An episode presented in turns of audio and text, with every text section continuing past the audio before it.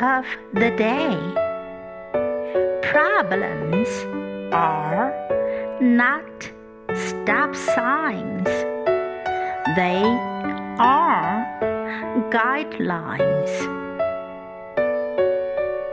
By Robert H. Schuller. Problems are not stop signs, they are guidelines. Word of the day Guideline. Guideline.